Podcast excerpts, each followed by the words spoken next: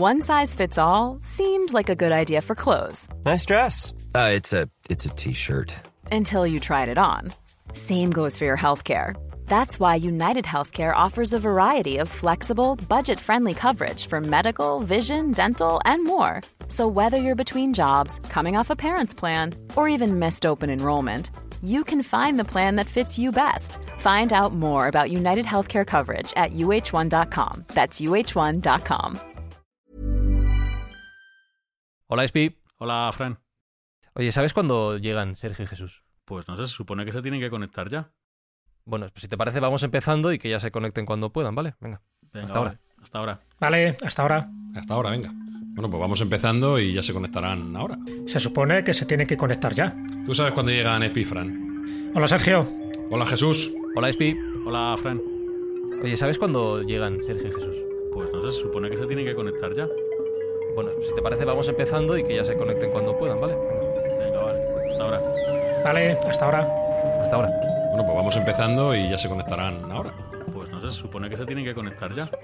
¿Tú sabes cuándo llegan Epifran? Hola, Sergio. Hola, Espi. Sergio. Hola, Espi. Buscamos los límites de la ciencia, el futuro de la tecnología, el alcance de la mente humana. Esto es Mindfacts. Bienvenidos a Mindfax, donde cada semana buscamos los límites de la ciencia, de la tecnología y de nuestra capacidad desde aquí mismo, desde este podcast de jugar con el espacio-tiempo en tus auriculares. Alberto Espinosa, estás aquí y ahora, ¿verdad? Aquí estoy ahora. Sí. Bueno, ahora no lo sé si es ahora o ha sido antes o va a ser después.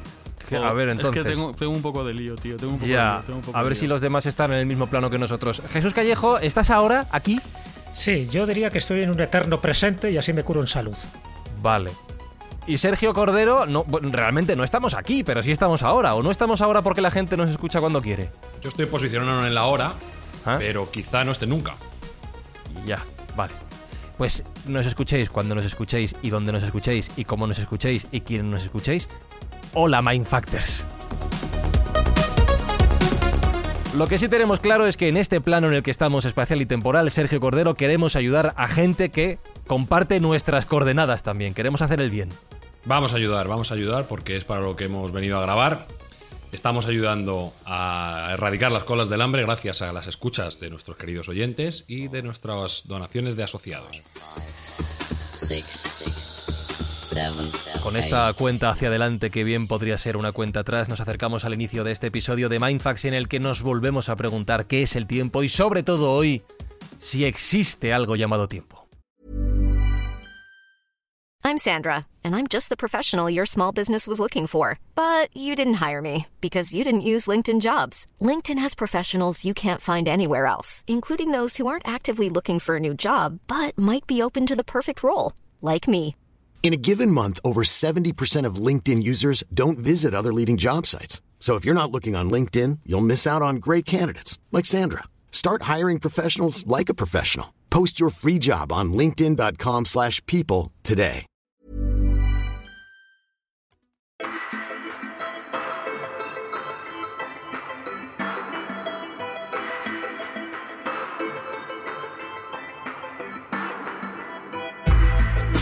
Ya avisamos de que este episodio es mandanquita buena, ¿vale? Esto hay que, hay que, como siempre digo, ponerse las gafas de pensar. Remitimos, si no habéis escuchado el episodio anterior, a que lo hagáis ahora para comprender toda la historia que nos ha llevado a el momento actual en el que somos capaces de medir el tiempo. O eso creemos, porque Sergio, el tiempo no es una magnitud fija que podamos cuantificar siempre de la misma manera. O dicho de otra forma, el tiempo es relativo, ¿no? No hay una respuesta unívoca. No podemos dar una respuesta absoluta. Hay varias, al menos varias respuestas. Y yo estoy abogando personalmente porque el tiempo no existe. ¿Cómo ¿Y por que el creo que no existe? existe? ¿Cómo que? Pero, o sea, vamos, Yo- me, estás, me estás diciendo, me estás diciendo, Sergio Cordero, que hemos dedicado tres cuartos de hora a contar cómo se ha medido el tiempo en la historia para que ahora vengas. Lo podrías haber dicho al principio. Es un mito, el tiempo es un mito, como muchos otros. Yo personalmente creo que el tiempo no existe y te voy a dar un pequeño avance y por qué lo creo. O la, la O sea, eres explicación más sencilla de por qué creo que no un negacionista del tiempo. eh. Sí. eh, El pasado ya no existe. Es evidente para todos que el pasado ya no existe. El futuro es siempre expectativa, tampoco llega. Y el presente, como ya hemos comentado en alguna vez, está viciado, porque si existe un presente, nosotros no lo percibimos, ya que nuestras conexiones neuronales son tan lentas que llevan un retraso. Con lo cual, no hay pasado, no hay presente, no hay futuro, no existe el tiempo. ¡Pum! Drop the mic, como los raperos. Pum. Claro, es, es verdad, no, pero es cierto lo que dices. Vale, el pasado ya no existe porque ya es pasado. El futuro no llega nunca, nunca podemos ir al futuro. El- siempre estaremos en el presente. Bueno, siempre, Bueno, eso también lo podemos matizar ahora, lo podemos Bueno, matizar. y- Podemos ir al futuro. Claro. siempre estamos viajando al futuro. Siempre. Sí, claro, claro. O no. podemos, ir al, podemos ir al futuro, pero lo que será es ir a otro presente, porque también es subjetivo el, el- el presente de cada uno y además el presente tiene el componente de que es efímero, tan efímero como tú decías, que no somos capaces de limitarlo. En Es el límite entre el pasado y el futuro y no somos capaces de aprehenderlo. Es tan fino como, no sé, como alguno de los elementos que has hablado de... Es tan fino como mis pelos, últimamente están afinando demasiado. Eso es una buena analogía. Vale, entonces, eh, Sergio, si el tiempo no existe, ¿qué hacemos aquí? Pues pasar el tiempo. Ah, pero no. Hay que- algo hay que hacer entre que se nace y que se muere. Y qué mejor que estar entre amigos divagando de aquello que no sabemos. Qué fuerte, qué fuerte ha empezado ahí Sergio. Ya ves. No, pero es verdad que esa concepción que él dice sí que forma parte de, vamos a llamarlo así, de una especie de tendencia en algunas culturas, ¿no? en algunos pueblos de tradición. Por resumir un poco, habría como tres posturas alrededor del tiempo, del concepto del tiempo. La postura de Occidente, que sería ese tiempo lineal, ¿no? donde existe ese pasado, ese presente y ese futuro, y por lo tanto es un tiempo eh, finito, fijo y evaluable. ¿Os acordáis de la famosa frase, el tiempo es oro? Bueno, pues ese sería un poco el concepto del tiempo en Occidente, que normalmente corresponde a religiones monoteístas. Y luego, luego está el concepto en Oriente, en religiones politeístas, donde se dice que el tiempo es circular, donde, en fin, no tiene ese principio, ese fin, ese eterno retorno, ese eterno presente que os decía al principio, y carece de valor. Es decir, el tiempo no se evalúa por lo que tanto tienes, tanto vale, sino que es otra cosa, es diferente, es otra concepción. Y luego estaría en esa línea que dice Sergio, aquellas culturas que consideran que no existe el tiempo como tal. Fijaros, eh, por ejemplo, en ninguna de las 500 lenguas que tienen los aborígenes australianos existe una palabra para referirse al pasado o al futuro. Ni siquiera existe una palabra para referirse al tiempo. Ellos viven una especie de no tiempo.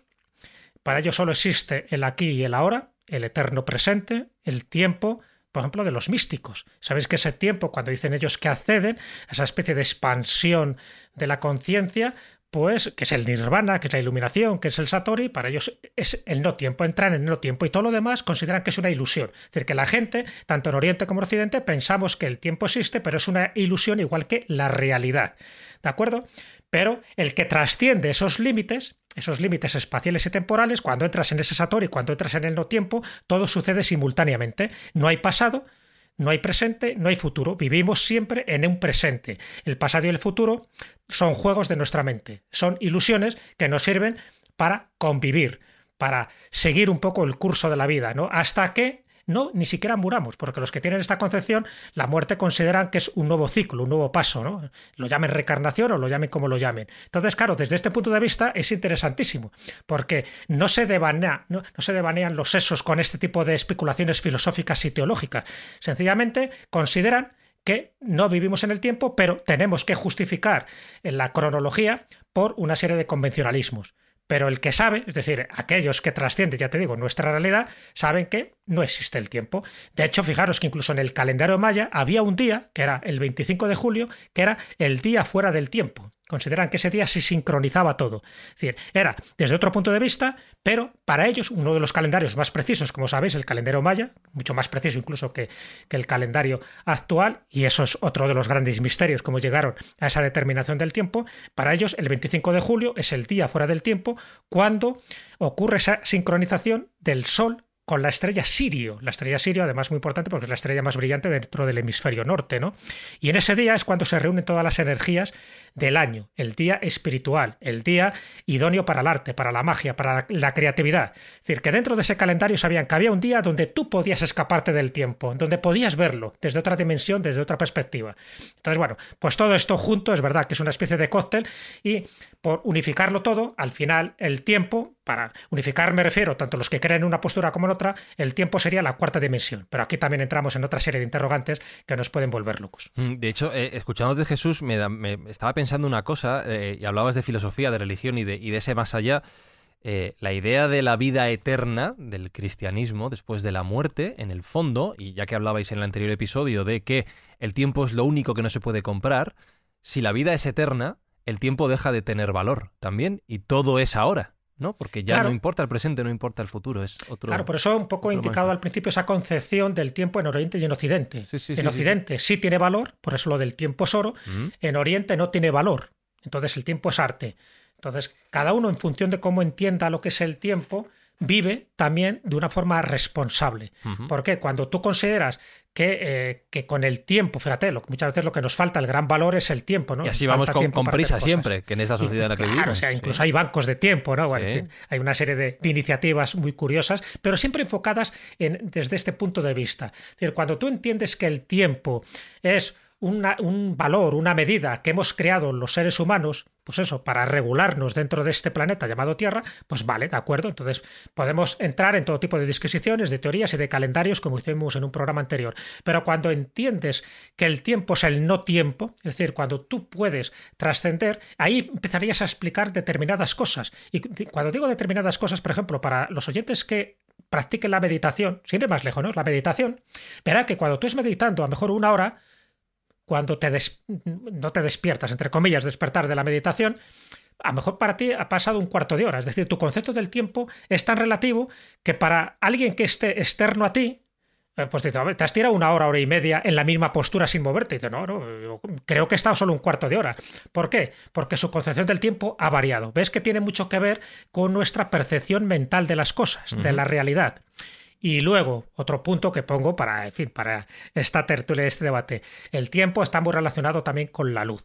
Y entramos ahí en las teorías de la relatividad Eso es. de Einstein. Es decir, que el concepto de la luz, en función de la velocidad que tenga ese objeto, si cuanto más se aproxime la velocidad de la luz, entonces el tiempo que transcurre para el que va dentro de ese objeto que va a la velocidad de la luz es distinto del que ha permanecido quieto, por ejemplo, en el planeta Tierra. Eso es lo que explicaría la paradoja de los gemelos y eso es lo que explicaría de que cuando ese astronauta vuelve otra vez a la Tierra, lo que para él ha pasado un mes o un año, en la Tierra ha pasado, pues a lo mejor, 10 eh, años o un siglo. Es decir, esa es la relatividad. El tiempo en principio es el mismo. O sea, si lo miráramos desde un punto de vista objetivo y externo, oye, pues ¿por qué hay tanta diferencia? Porque hay un factor que no controlamos exactamente y que tiene que ver con esa cuarta dimensión, que es el factor luz.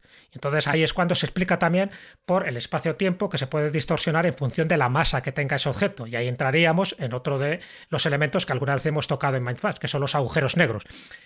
Y por eso ahí el concepto que tenemos nosotros del tiempo y del espacio nada tiene que ver porque el tiempo y el espacio se distorsionan en función de esa vibración que tiene la luz. En fin, por eso digo que son determinados elementos que por eso hay tratados y tratados filosóficos y teológicos y, y físicos y científicos para intentar explicar esto que ahora lo decimos pues en una tertulia entre amigos, pero cada concepto de estos que yo he puesto sobre la mesa sí que generaría pues, bueno, pues todo un debate y además nunca podríamos estar de acuerdo, porque al final no tenemos las pruebas definitivas de que lo que digamos uno o digamos otro es definitivo. Porque fíjate que incluso Einstein estableció una teoría que explicaba muchísimas cosas y aún así a Einstein se le ha se le ha cuestionado, porque también pensaban que tiene laguna su teoría, pero su tiempo relativo, ese tiempo relativo, es lo que decían también antiguamente los místicos.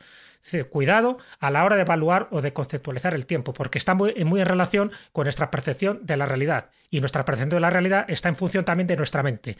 No es lo mismo la mente de uno que de otro a la hora de percibirlo. Por eso he puesto el ejemplo de la meditación, pero lo mismo pasa con fenómenos extraños que a alguien le pasa, por ejemplo, pues algún accidente, donde luego cuando despierta, imagínate de ese coma, para él piensa que a lo mejor en el coma ha estado una semana y a lo mejor ha estado seis meses. Es decir, su concepción del tiempo también ha variado.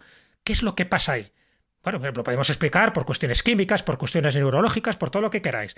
Pero a la hora de la verdad, eso es lo que explicaría, ya te digo, muchísimas concepciones filosóficas y místicas a la hora de tratar el tiempo. Claro que hay una pregunta clave, que es la que me imagino que Espi también se está haciendo, que es ¿qué dice la ciencia de todo esto? Claro. Que es, Antes que- de eso que- quiero hacer dos menciones a siempre me gusta puntualizar a Jesús y a- aportar alguna cosilla de mi cuño y aquí quiero dejar eh, dos perlas de la cultura popular eh, que han tratado lo que especialmente correcto ha explicado Jesús y uno es la reflexión de Tolkien en El Señor de los Anillos acerca del tiempo. Eh, a una de las razas favoritas suyas, que son los elfos, les da el don de la inmortalidad.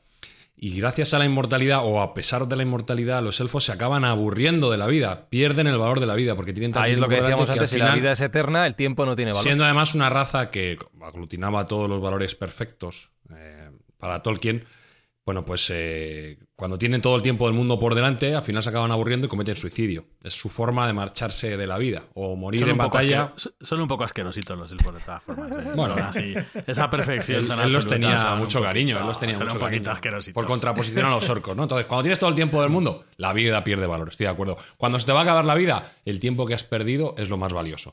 Todo eso que lo tengamos presente. Cuando se pregunta a la gente que está en el lecho de muerte qué es lo que más lamenta, pues la pregunta universal, o sea, la respuesta universal suele ser no haber pasado más tiempo con la gente que quiero. Con lo cual, señores, aprovechen su tiempo y abracen, besen y digan lo mucho que quieren a todos los que tienen cerca y que de verdad aprecian. Esto es un consejo que damos desde aquí. Y punto dos. Otra mm, verdad universal de que el tiempo es relativo y, y quién lo ha llevado perfectamente a cabo, y estamos hartos de decirlo, ya no duele la boca, Christopher Nolan, Interstellar. Hombre, esa, claro. rela- esa relatividad del tiempo, cuando Cooper toma esa nave y se acerca al agujero negro, da vueltas a una velocidad tremenda y cuando vuelve a la Tierra, eh, pues ha pasado el tiempo para todo el mundo, menos para él. Su hija es mucho mayor que él, él sigue siendo un hombre de mediana edad, de muy buen ver, y bueno, pues la hija que dejó siendo una preadolescente, pues es una anciana, ¿no? Entonces ahí se ve que el tiempo relativo, esto está absolutamente más que probado, es un, un teorema de Einstein que está probado, que el tiempo se ve afectado tanto por la velocidad como por la gravedad.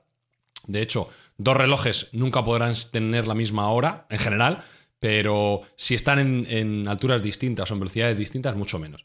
Tanto es así que la primera versión de los satélites GPS, que es el sistema que utilizamos normalmente para um, encontrar nuestra ubicación eh, a día de hoy, que tenían un origen militar o tienen un origen militar, tuvieron que ser ajustados cuando estaban en órbita a, creo recordar que eran 384 milisegundos menos de lo que estaba previsto, porque no se había tenido en cuenta la diferencia gravitatoria que podían tener en esos relojes. Y tuvieron que ajustarse porque si no, no valían, simplemente no funcionaban. Entonces fue un, una demostración práctica más de que la gravedad, la velocidad eh, afectan al tiempo y afecta a esa medición mm, temporal. Con lo cual, el señor Einstein, una vez más, tenía razón.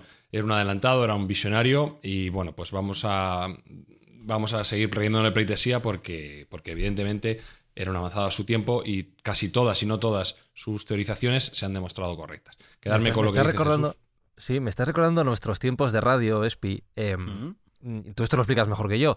Los relojes de las emisoras de radio están todos sincronizados. ¿Cómo es la historia? Con un reloj que hay en... no sé dónde es. Sí, bueno, en principio siguen el patrón del reloj atómico que, que manda una señal de radiofrecuencia y la captan y entonces todos van a la vez. Todos a la vez, todos a la vez, Mm. todos sincronizados, como aquí Sí. en Mindfax, escuchando este podcast, cada uno a su hora del día y siempre lo mismo. No recuerdo ese reloj atómico, ese- creo que es es un átomo de cesio, ¿no? Eh, La velocidad átomo de del, cesio, sí. del Luego lo- que da la vuelta. Luego vamos a comentar las vibraciones La que tiene la La de ciencia. ciencia, la ciencia, la ciencia. La ciencia siempre.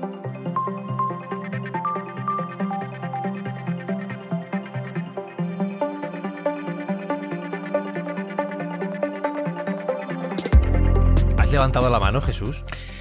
Sí, porque ahora que habéis dicho lo del Esto parece la escóbula. Sí, sí, no, pero, la, pero la levanto porque es que me, me he acordado de algo. ¿Nos lo tomamos como un cumplido? o como- No, no sé, antes de no que lo se me pase, por eso levanta la mano, porque en fin. No, decía lo, de, lo del comentario de la respetuoso. escóbula. Pero me he acordado del reloj del apocalipsis. ¿Sabéis que hay un reloj del fin Mm, del mundo? Una Que tiene que ver de- con la ciencia. Y una canción de los Maiden. También. Entonces, to Midnight. claro, no, ahora, ya que estamos en el terreno científico, sabéis que en 1947, la Universidad de Chicago, pues, mm, bueno, pues en función de ese peligro nuclear, en fin, se había lanzado ya la bomba de Nagasaki y de Hiroshima, pues sabía perfectamente que esto podría generar un efecto en cadena y que al final nos vamos todos al garete si cada uno empieza a utilizar la, bomba atómica y empezó a haber pro- proliferación de gente que tenía y países que tenían la capacidad de hacer bombas atómicas. Bueno, pues el boletín de científicos atómicos se reúnen en la Universidad de Chicago y a partir de ese año, de 1947, crean el reloj del apocalipsis, que no deja de ser un reloj metafórico, pero que sirve muy bien para indicar como una especie de analogía lo que le queda a la especie humana. Esa analogía está que cuando las eh, pues el reloj, por ejemplo, marque el, mediodía, que sería, o la medianoche, que serían las 12, ahí nosotros terminaríamos. ¿Y qué es lo que marca esa diferencia ¿no? de que llegue o no llegue a esa medianoche fatídica? Pues en función, en el, caso de cuando se crea el reloj del apocalipsis, será por el problema nuclear y luego pues con el cambio climático y bueno pues multitud de factores como por ejemplo una pandemia no hasta el punto que en el 2018 estábamos a dos minutos para esa medianoche, solo equiparable en el año 1953, cuando se inventó y se probó la bomba H, entonces en el 53, donde solo estábamos a dos minutos de esa medianoche, y en enero del 2021, he estado mirando a ver en qué posición están las agujas. Acabo de mirar ahora. Estás mirando ahora, ¿no? Se adelantó 20 segundos. Estamos a 100 ¿Qué quiere decir? Que estamos a 100 segundos de la medianoche, estamos a 100 segundos de la extinción. Es decir, que se adelanta o se retrasa, ya digo, siempre desde un punto de vista científico, este reloj en función de los peligros que está asumiendo la humanidad a día de hoy. Para nuestros oyentes, los de Maluma y eso, por favor, buscad Two Minutes to Midnight de Iron Maiden. Sí, que habla de esto, ¿eh? y otro detalle, eso digo. un detalle la letra, de cultura la letra, la letra, la letra es buena, no es como las otras. Un detalle adicional. la letra es buena, ¿verdad? Estas sí, estas de calidad. un detalle adicional de la cultura pop es que el reloj del apocalipsis es central en la narración de Watchmen, el famoso cómic de David Gibbons y Alan Moore, obra maestra del cómic, que luego la película se hizo bastante bien también. Bueno, y, ya que dices esto, aprovecho, aprovecho para recomendar también, eh, como si esto fuera la escóbula, una vez más, eh, Guerra 3 de los compañeros de Podium Podcast, que acaba de iniciar la tercera temporada y que precisamente la premisa de la tercera temporada es se ha decretado que el reloj del apocalipsis ha llegado a la medianoche. Ya no cuento más y vais y lo escucháis. Pero bueno, hablando de la no, no solo de la relatividad del tiempo, Sergio, sino de tu de tu em, atrevida afirmación, que no me salía la palabra, de que el tiempo no existe. Sí, ¿Qué, dice la ciencia? ¿Qué dice la ciencia? Vamos con ello. Antes de entrar en por qué no existe el tiempo, o lo que la, parte de la ciencia que dice que el tiempo no existe como nosotros lo entendemos, puntualizar lo que bien ha dicho eh, Spinoza acerca del átomo de cesio. Un segundo se define como 9.192.631.770 oscilaciones de la radiación emitida en la transición entre dos niveles hiperfinos del estado fundamental del isótopo 133 del átomo de cesio. Wikipedia Dixit. Entonces, esa es la valoración técnica exacta, si a alguien le interesa de lo que es un segundo. Y respecto a qué dice la física de si existe o no existe el tiempo. Bueno, hay varios, varios ámbitos, ya hemos hablado con ellos, física relativista. Y si nos vamos a un punto de escala o gigante o minúscula en la física, es decir, eh, por ejemplo, la física cuántica o, la escala, o la escala cósmica, que es mucho mayor que la humana, lo que viene a decir la física es que el tiempo no es influyente en su, en su matemática. Es decir, para nosotros humanos, a nuestra escala humana, el tiempo es muy importante porque es lo que, como digo, lo que marca la diferencia entre la vida y la muerte, es ese tránsito hacia la muerte que inexorablemente, y hasta que no pongamos remedio, que algún día no me, no me cabe duda de que se pondrá, pues a todos nos llega y a todos nos iguala. Entonces para nosotros el tiempo es muy importante. Pero si miramos a la física, tanto a nivel mínimo, como digo, física cuántica y a nivel cósmico, el tiempo pues no, no, parece importar. Tanto es así que tienen acuñada una frase que es la invariancia con respecto a la inversión temporal. ¿Qué Vaya significa este, palabra? Correcto. La invariancia con respecto a la inversión temporal quiere decir que en las gran, a, grosso modo, eh, por favor, eh, físicos teóricos no se apuñalen cuando escuchen esto. No, y, los, sí, de, los de Coffee Break, que vienen los de También, Coffee Break. claro. claro. Coffee Break, abstengan, desconecten un poco. Que a, lo, mejor, si Coffee Break no está escuchando, un día hay que hacer un crossover y si hay algún físico cuántico escuchándonos, que nos mande un mensaje y hacemos un Mindfax A mí me gusta mucho Javier, Javier Santaolalla, recomiendo. Pues, Javier, si estás escuchando, aquí estamos. Bien, lo que viene a decir básicamente para Dummies, que es lo que somos nosotros, es que si en algún momento se pudiera revertir la dirección del tiempo, las ecuaciones matemáticas que operan a nivel físico no se alterarían. Es decir, el t, la parte de tiempo, no es consustancial a la física. Funciona igual de bien si el tiempo va para adelante como si el tiempo va para atrás. No se rompe esa mecánica física, con lo cual la, la conclusión es que a escala global o a escala cuántica el tiempo no existe. No es importante y no existe solo existe como percepción nuestra, como percepción dentro de cada uno de nuestros cerebros.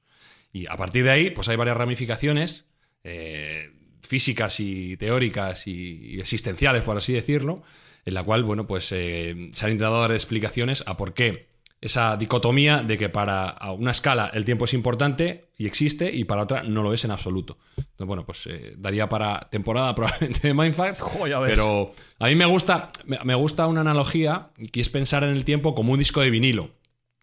Un disco de vinilo y nosotros seríamos, estaríamos montados encima de la aguja. El tiempo pasado ya ha pasado, el tiempo, el tiempo futuro va a llegar y lo, estamos, lo se puede ver desde arriba como si fuera un planilandia, pero nosotros solo estamos en la aguja y nada más que vemos el surco, no vemos nada más. Entonces eso me, agrada como, como, metáfora, como parábola de lo que puede ser el tiempo para nosotros.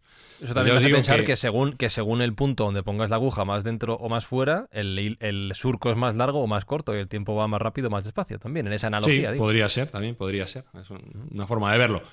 Eh, eso nos lleva también a otro, otro formato de pensamiento que es el eternalismo, que el eternalismo viene a decir que no hay presente, pasado ni futuro, sino que es todo simultáneo a la vez. Todo a la vez, todo simultáneo. Nosotros simplemente somos unos, observadores de una parte muy concreta de, ese momento. De ahí también se podría derivar al multiverso, a la observación diferencial del espacio. O sea, hay varias teorías físicas que nos pueden dar idea de, de lo que es o no es el tiempo. Pero, bueno, eh, como digo, se, tiende, se tiende a pensar que por lo menos a escala cuántica el tiempo no es ni es importante ni, ni, siquiera tendría que ser existente. O sea que nos, tenemos que hacer un replanteo completo de lo que es el tiempo. Y, al final otra definición que a mí me gusta mucho es eh, que el tiempo puede ser ver pasar la entropía. La entropía es la segunda, está afectada por la segunda ley de la Es como mirar obras a nivel cuántico. Exactamente. Como... Ah, Básicamente es el, todo el universo tiene el desorden. Cualquiera que pueda entrar a la habitación de mi hijo lo puede comprobar. Eh, el cuando tú tienes un, un, cubito de hielo y lo posas encima de una mesa, se va a derretir, pero tú nunca vas a poder poner un charco en una mesa y se va a convertir en un cubito de hielo. Entonces, hay una línea temporal aparente de desorden, que es esa entropía que, de la que habla la segunda ley de la termodinámica, y en ese formato podemos pensar también eh, que siguiendo esa entropía se puede interpretar el tiempo. Y respecto a que el tiempo relativo, como bien ha dicho Jesús, pues lo hemos comentado, no es lo mismo la hora del dentista que la hora que estás con tu novia. O un ejemplo muy claro, otra vez más, cualquiera que quiera venir a mi casa, mi hijo tiene que estudiar una hora para jugar una hora a la Play, pues la hora de estudiar dura 40 minutos y la de la Play dura una hora y 20. O sea que ahí se ve claramente que el tiempo es relativo completamente. Con lo cual, Eh, depende de quién lo mida y, de qué esté haciendo, es una cosa o es otra. Fijaros un poco lo que ha dicho Sergio de el eternalismo, esa corriente filosófica, ¿no? Que un poco que está en boga, ¿no? Para intentar un poco describir, ¿no? Esa naturaleza ontológica que tiene el espacio-tiempo. En el fondo es lo que siempre han dicho eh, los grandes pensadores, gurús y místicos de la antigüedad, ¿no? De que el tiempo es como una dimensión más del universo y, que lo contrario al eternalismo sería el presentismo, pero el presentismo diciendo que lo único que existe es lo real. Claro, una de las críticas que se ha hecho al eternalismo es un poco, algunos dicen que, que no existiría el libre albedrío. Dice, bueno, si realmente el eternalismo es bueno, que todo está presente, que ya estamos determinados, que en fin, al no existir un pasado, un presente, un futuro, pues tampoco existe algo que, que nos sorprenda, ¿no? Porque es como que ya todos tenemos una misión y todos ya sabemos hasta dónde vamos a, llegar. El destino. que no, que, que no sería, pero no sería un determinismo, porque eso sería el determinismo, que es lo que dicen algún tipo de religión. Y bueno, si todo está escrito, cuando en el, libro de Dios, en el libro de Alá, todo está escrito, por lo tanto hagas lo que hagas, da igual, porque es como que ya está preestablecido. No, una de las corrientes del eternalismo dice que no, que es el libre albedrío, existe para el ser humano y tú puedes cambiar tu destino, aunque no cambies la misión a la que has venido, ¿no? Pero sí puedes cambiar una serie de variables, y ya sabes que cuando tú cambias una variable, un punto John bar, luego si queréis comentamos un poco lo que son los puntos John bar dentro de las ucronías, pues aparece un futuro distinto, un destino distinto. ¿De acuerdo? O sea, que dentro de que es verdad que están todas las posibilidades reunidas en un mismo orden, es por ejemplo, hay una novela de Richard Bach, el que escribió, por ejemplo, Juan Salvador Gaviota, tiene una novela que se llama Uno. Y en ese uno te habla de eso, de que cada decisión que tomamos determina un destino que se va bifurcando, un poco como el cuento de Jorge Luis Borges, ¿no? Los que se van bifurcando y cada otra decisión que toma se va bifurcando, como si fuera una especie de árbol, ¿no? Bueno, pues un árbol con distintas ramas. Pues eso es lo que hace que aunque ese árbol al final su tendencia es a crecer hasta arriba, hasta, hasta el cielo, pero sí puedes variar tus decisiones en función de esas determinaciones que haces. Por lo tanto, no existiría ese determinismo como nos aseguran algunas religiones monoteístas. Podríamos hacer de nuestra capa un sallo, pero siempre, siempre con esa concepción de que hay un eterno presente, ¿de acuerdo? Que tanto el pasado como el futuro es una especie de ilusión y estamos ya viviendo en el pasado y en el futuro, lo que pasa es que no lo controlamos porque a pesar de que hay una dimensión la cuarta, que es el tiempo, no controlamos esa dimensión. Sencillamente sabemos que, que incluye a las otras tres dimensiones temporales, ¿no? El alto, el ancho y el largo. Pero el tiempo de alguna forma, si lo llegáramos a controlar, si supiéramos dar a ese botoncito, sí que sabríamos, como si fuera, por ejemplo, un registro acásico que alguna hemos comentado, sí podríamos acceder a esos registros acásicos donde ahora mismo podríamos determinar no solo nuestro pasado, sino el pasado de las distintas vidas que hemos tenido. Que eso es un poco también lo que dicen los orientales y los hindúes. Es decir, que cuidado, porque esto es como una ilusión de una vida, de las muchas vidas que estamos viviendo simultáneamente o que ya hemos vivido en ese pasado. Entonces, claro, esto sí que nos da un vuelco al cerebro porque nos cambia nuestra concepción lineal. Es decir, eh, cada, cada decisión o cada momento puede ser un momento alternativo, pero ahora mismo podríamos estar haciendo otro podcast en otro tiempo-espacio paralelo, diciendo cosas parecidas o diferentes. Otro más no. Claro, más no, pero ¿quién lo sabe? Entonces, eso es lo divertido que tiene ese eternalismo, que en el fondo pues es un poco lo que llaman el universo en bloque, el universo en conjunto. Es decir, no, no hay que concebir, pero cuando habla del universo en bloque, como decía Sergio, puede haber también universos paralelos. Es decir, que el universo en bloque es también que haya eh, eh, intersticios, haya eh, mm, pues agujeros de gusano que nos permita acceder a esos otros universos, que a su vez están regidos por otro espacio-tiempo. Entonces eso es muy divertido, porque eso es lo que ha generado muchas ucronías y, muchas, eh, muchos viajes en el tiempo dentro de las novelas de ciencia ficción, porque juegan. Es que el tiempo es un elemento muy bueno para jugar con todo esto. Pero siempre partiendo muchas veces de planteamientos filosóficos, que es importante, o planteamientos científicos. O sea, que aquí no estamos hablando de, de planteamientos disparatados que puede tener alguno. Casi todo esto que estamos diciendo tiene fundamentos filosóficos o científicos. Y hay libros que intentan justificar una postura o intentan justificar otra. Eh, eh, otra recomendación pop, que hoy me estoy, hoy estoy sembrado con muchas de ellas, en la intersección de dos de nuestros temas favoritos, alienígenas y viajes en el tiempo, La llegada de Arrival, espectacular a cualquiera que no la haya visto, pues que, vaya urgentemente, basada en el relato corto de Ted Chiang. Y bueno, pues eh, como digo, que puede salir mal en una, en una película que mezclas alienígena, viajes en el tiempo y estupidez humana. Pues nada, puede salir mal. nada, nada. Un, peliculón. y dentro de. Comentar un poco dentro de lo que dice Jesús, que también hay otra teoría que viene a decir, dentro del, eternalismo, que el futuro sí que está sucediendo simultáneamente al presente y al pasado. Simplemente no podemos recordarlo. No podemos recordar el futuro, porque hay una especie de membrana mental que nos la frase. impide recordar el futuro. No podemos Pero ya nosotros lo conocemos, ha pasado y está simultáneamente con nosotros junto con el pasado. ¿Cómo puede haber ocurrido ya el futuro? Bueno, según esta doctrina, pues es todo simultáneo. Entonces, eh, simplemente nosotros no somos capaces de verlo. Igual que no vemos el infrarrojo, igual que no vemos eh, otras gamas cromáticas y tenemos nuestros sentidos entumecidos para ciertas cosas, pues nuestra mente también lo está a la vez y no podemos, la mayoría de nosotros no podemos ver el futuro o recordar ese futuro, mientras que, por ejemplo, Nostradamus sí podía. He hecho la, he hecho la pregunta, Espi. Sí, sí, te, voy a decir. He hecho, la pregunta de cómo no podemos. Pero déjame que diga esto, que hecho, para que lo sepan los oyentes. He hecho la pregunta de cómo no podemos recordar el futuro y Espi ha encogido los hombros como diciendo, hombre, pues claro. Digo, es que, explícamelo. Pero, que te voy a explicar, pero es una chorrada. Hay una, es una referencia pop. Hay una peli que, que se llama Men in Black número 3, la parte 3, en la cual ahí hay un extraterrestre ¿Qué le pasa esto? El tío vive en todos los planos temporales a la vez.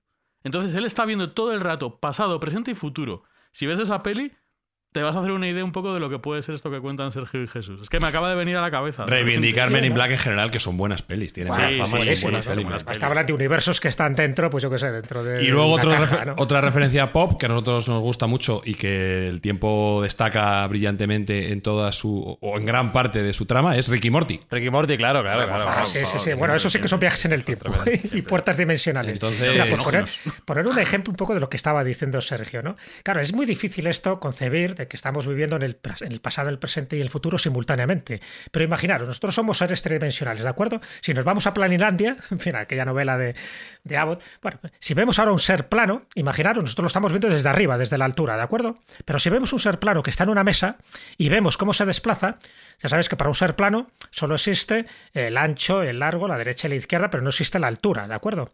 Pero nosotros, como seres tridimensionales, a ese ser plano que se está desplazando hacia el borde de la mesa, él no está viendo que se está desplazando hacia el borde y por lo tanto hacia el abismo. Él está viviendo en su presente, pero nosotros, como seres tridimensionales, sí estamos viendo su pasado, sabemos de dónde procede, estamos viendo su presente, sabemos en qué posición real está y estamos viendo su futuro que sabemos que se va a, a estampanar contra el abismo, contra el borde de la mesa. ¿De acuerdo? Pues imaginaros un ser de cuarta dimensión o de quinta, nosotros nos podría ver desde esta posición, o nosotros que pudiéramos acceder a esa dimensión extra. Porque ya sabes que incluso se habla de una teoría de las cinco dimensiones. Bueno, de hecho tenemos un Mindfacts dedicado, recuerdo, a cuántas dimensiones hay. Efectivamente. Entonces, si alguien nos ve desde ese desde esa, vamos a llamar, punto de vista, desde ese punto de encaje o de esta dimensión extra, pues eh, está, está viendo que nosotros ahora mismo estamos en un pasado, en un presente y en un futuro simultáneo. Pero nosotros no lo vemos porque sencillamente tenemos que jugar a las reglas del juego de la física, que son nuestras tres dimensiones en las que nos barajamos. Entonces yo creo que ese ejemplo que os he puesto de Planinlandia serviría para saber que como un ser tridimensional sabemos que un ser biplano, Sabemos perfectamente cuál es su pasado, cuál es su presente y cuál es su futuro, pero el, ser plano no lo sabe, no es consciente de su realidad, sencillamente porque está pegado al suelo, no conoce la altura. Una otra referencia es el, Doctor Strange, el Doctor Extraño en mm. Vengadores, el tío ve todas las posibilidades que hay para vencer a Thanos y dentro de las posibilidades solo hay una victoriosa. Así es. Pues igual es otro ser como lo que está diciendo Jesús, puede está... viajar en, la Vive, puede ver todas las posibilidades del tiempo. Eh, correcto. Te iba a hacer una pregunta ya para rematar este Mindfax, Sergio. Igual que podemos capturar el espacio, esa mesa de la que hablaba Jesús puede medir un metro por un metro y le podemos tocarlo, podemos sentirlo, podemos medir con nuestros propios brazos. ¿Podremos algún día capturar el tiempo de alguna forma? Bueno, vamos a ver. Eh, si no hemos roto suficientemente eso hoy, no hemos hecho suficientes esguinces mentales, vamos a entrar mm. en, una cuestión que, que, a mí, de luego, me dejó paralítico mental completamente cuando la leí, y es la cuestión de los cristales del tiempo cristales de tiempo, ¿vale? Que, bueno, pues eh, es algo relativamente nuevo, eh, se teorizó en 2012 por el físico teórico Frank Wilczek, que no es un no es un integrante de Mindfax, sino que es un ganador del Premio Nobel de la Física, es decir, no, es un zopengo como nosotros, sino es alguien con un crédito científico importante. El nombre de cristal de tiempo, mm, hay que, primero hay que hacer mención a que es un estado de la materia cuántica, ¿vale? No, lo vamos a ver en, nuestra materia convencional, en nuestra materia convencional, de momento. Y, se le llamó cristales de tiempo porque mm, se supone que es un estado de la materia cuántica que tiene una estructura muy bien ordenada, como es un cristal. Cuando en física convencional vemos un cristal, hay poca entropía, hay poco desorden dentro de, de ese, objeto, de ese material, sus átomos y sus moléculas están uniformemente repartidos, simétricamente repartidos, como una especie de estructura bien ordenada. Eh, por el contrario, donde hay mucha entropía, como pueden ser líquidos, etcétera, pues hay mucho más desorden. Entonces, lo que, lo que Wilczek eh, un poco teorizaba en su momento es que puede haber estados de la materia cuántica en, en la cual el tiempo se ordene también simétricamente y de un modo estructurado de tal forma que otros investigadores, algunos de ellos de la Universidad de Granada, eh, para hacer orgullo patrio de la ciencia que se hace en España, que es bastante mejor de la que nos pensamos, pues eh, a, través de una supercomputadora hicieron diferentes experimentos, concretamente le aplicaron a un fluido algo llamado campo externo de empaquetamiento, que es algo complejo en ciencia que queda fuera del abasto de, de este programa, pero básicamente lo que se dieron cuenta es que algunas partículas que estaban en ese fluido podían tener una especie de éxtasis en, el tiempo y, quedar suspendidas en el tiempo a la vez que viajaban incesantemente por el sistema. Es decir, como algo que paralizamos en el tiempo, pero a su vez está viajando completamente en el tiempo, constantemente en el tiempo, dentro de la mecánica cuántica, como digo. Entonces, esto es un estado nuevo de la materia que puede servir, y la aplicación práctica cuando se desarrolle, porque como digo, es súper incipiente y súper novedoso, para hacer relojes absolutos, por encima del reloj atómico, para crear GPS muy mejorados eh, y, otras aplicaciones como podría ser el descubrimiento de, depósitos minerales y detección de ondas gravitacionales, que es algo que yo siempre he abogado, porque siempre he dicho que si otras civilizaciones quieren contactar con nosotros, no van a ser tan zoquetes de acudir a las ondas de radio y sí probablemente a las ondas gravitacionales, que son mucho más rápidas y mucho más eficientes. Y después de este silencio, iba a decir escobuleros, mindfactors, perdón. Vais a. O, os cogemos también. Sí, también, también. Vais a la cocina o al baño, donde tengáis lo que voy a decir, os ponéis un vasito de agua, echáis una aspirina, esperáis a que se disuelva de estas efervescentes, os la tomáis y volvéis a escuchar este episodio, ¿vale? Ya cuando el dolor de cabeza se haya pasado. Y nos contáis en comentarios, en redes sociales, si habéis entendido algo.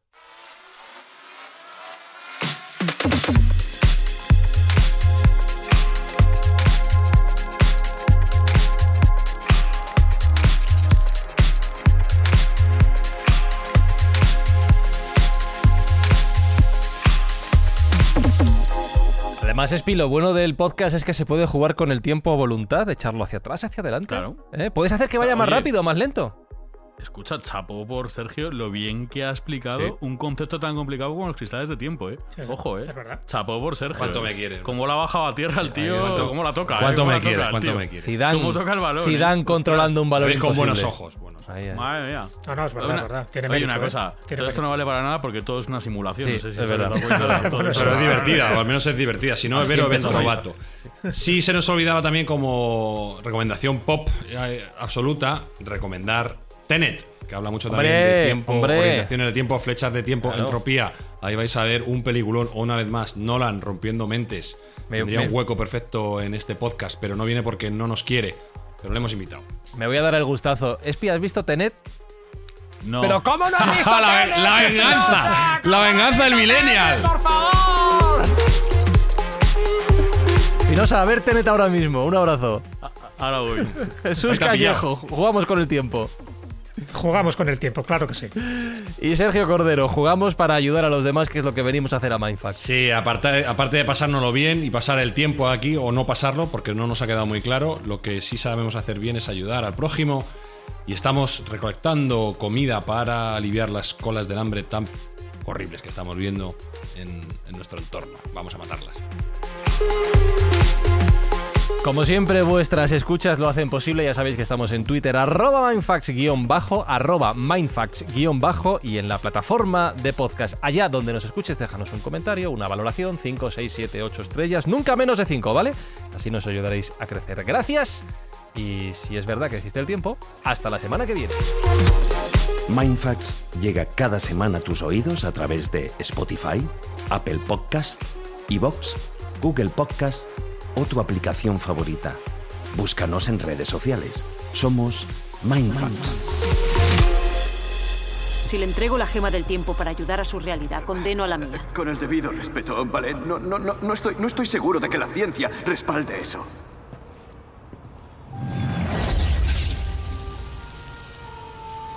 Las gemas del infinito crean lo que uno experimenta como el flujo del tiempo. Quite una de las gemas y ese flujo se divide. Y eso quizá beneficia a su realidad. Pero a mi nueva realidad no tanto. En esta nueva rama de la realidad, sin nuestra arma principal contra las fuerzas de la oscuridad, nuestro mundo se vería invadido. Millones sufrirían. Así que dígame, doctor, ¿su ciencia puede impedir todo eso? No,